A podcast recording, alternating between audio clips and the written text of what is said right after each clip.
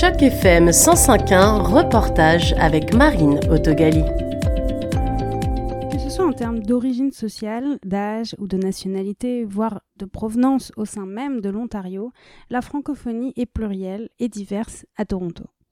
Il y a 63 055 francophones à Toronto, soit 2,3% de la population totale de la ville, selon les chiffres de Réseau Immigration francophone. Un homme, Pierre Gravel, en est un acteur majeur. Donc j'étais ici pendant 30 ans, puis je me suis occupé de, la francophonie durant ces 30, ans, même si j'avais une, compagnie qui était dans des ordinateurs, etc. Mais je me trouvais le temps de libre pour, euh, pour euh, voir qu'est-ce que je pouvais accomplir pour euh, aider euh, des gens qui étaient ici depuis des années, qui se débattaient pour avoir des choses euh, en français. Après 30 ans, j'ai décidé, comme j'ai mentionné, de retourner au Québec. Puis, il y a trois ans, j'ai eu comme une sorte de remords. On a voulu revenir à Toronto. Puis, euh, j'en suis fort heureux d'avoir fait ce mouvement-là. J'ai pas retourné au Québec depuis ces trois ans-là. Je parle au téléphone avec les parentés, ces choses. Mais euh, non, suis, je suis ancré pour y sortir euh, de la province euh, les deux pieds en avant. Pierre Gravel a contribué à un nombre incalculable d'institutions de la francophonie, encore en place aujourd'hui pour la plupart d'entre elles. Euh, j'ai eu le plaisir de commencer des concours oratoires ici, avec une école, avec deux classes. Puis finalement, ça s'est étendu dans tout le sud de l'Ontario. Aujourd'hui, le Club Richelieu a toujours le, concours oratoire. J'en suis très fier. Puis, donc, c'est des choses qu'on a créées qui continuent Montréal, puis Toronto en 1969 pendant 30 ans où ses enfants sont nés, suivi d'un détour par les Laurentides, Pierre Gravel a ensuite quitté à nouveau sa grande maison avec 12 chambres, comme il a mal dire, pour revenir à la place Saint-Laurent. La place Saint-Laurent, c'est ce bâtiment qui accueille les locataires du CAH, le Centre Accueil Héritage. Et c'est cette institution qui a été créée il y a 45 ans et dont Pierre en a été le cofondateur avec 12 autres membres qui ont malheureusement aujourd'hui tous disparu. Et en revenant en tant que résident au centre accueil héritage, il a été demandé à Pierre Gravel d'en être administrateur sur le comité de l'édifice et de la membriété au départ, et aujourd'hui il est président du comité des locataires. Maintenant, au point de vue euh, président du comité des locataires, eh bien, on est un groupe de 10, puis on s'occupe que, euh, que les locataires soient heureux, qu'ils reçoivent des services qu'ils croient qu'ils devraient avoir. Euh, on a en vue de faire plusieurs voyages. On a fait tout il y a deux semaines. On, euh, a eu un groupe de 50 personnes. On s'est rendu à Niagara Falls pour aller dépenser notre argent au casino. Là, on a l'intention d'aller faire un autre voyage prochainement euh, à Niagara on the Lake. Mais là, on va en bateau, en voilier, en grand voilier.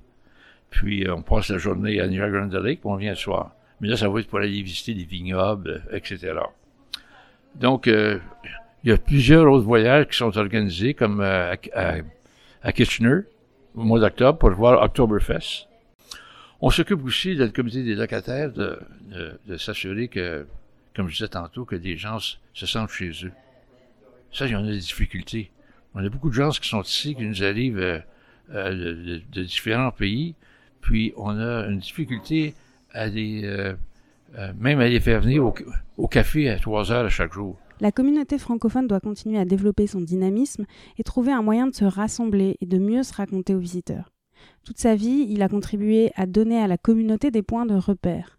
Même à la retraite, il consacre son temps et son énergie à cet objectif, avec comme projet aujourd'hui un quartier francophone. Ça fait une couple de semaines qu'on se rencontre quelques personnes, puis on essaie de voir si... Euh, hein, on, se fie sur qu'est-ce qui se passe à Toronto, ou est-ce que les, euh, Grecs ont leur quartier sur, euh, sur Danforth, les Chinois sur Spadina, les Polonais sur Dundas ou comme dans ces environs-là. Il y a plusieurs groupes techniques qui ont un endroit que on dit oh, on s'en va manger ce soir dans le quartier de Mais si on dit on s'en va manger au quartier français, il n'y a pas. Puis il y a beaucoup de bons restaurants français dans Toronto. C'est le gros péché, c'est que la majorité des francophones parlent anglais. Donc pour eux, c'est pas comme le grec qui arrive ici, qui parle juste un petit peu anglais. Ça lui fait du bien d'être dans un district.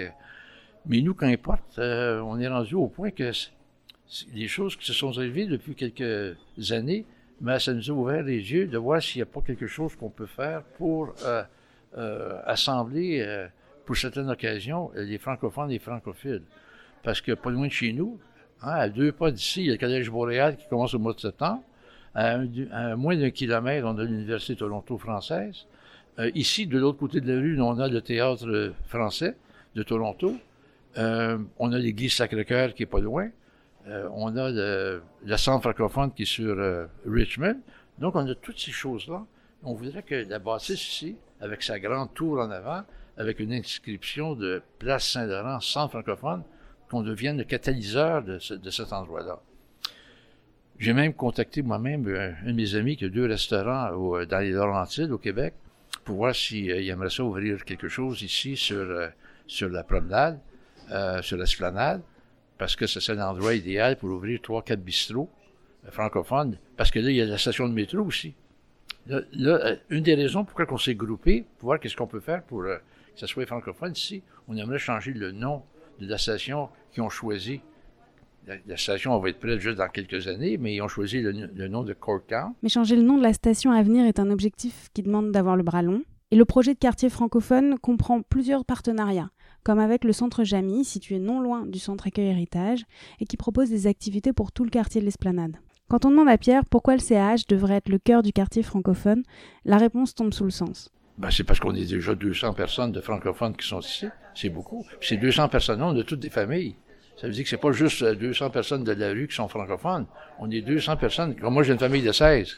Donc, faire des activités pour, euh, pour les familles. S'il y a un bistrot français qui s'ouvrirait demain, il aurait sa clientèle le lendemain. Non, c'est vrai. C'était un reportage de Marine dans le cadre d'initiative journalisme local pour Choc FM 105.1.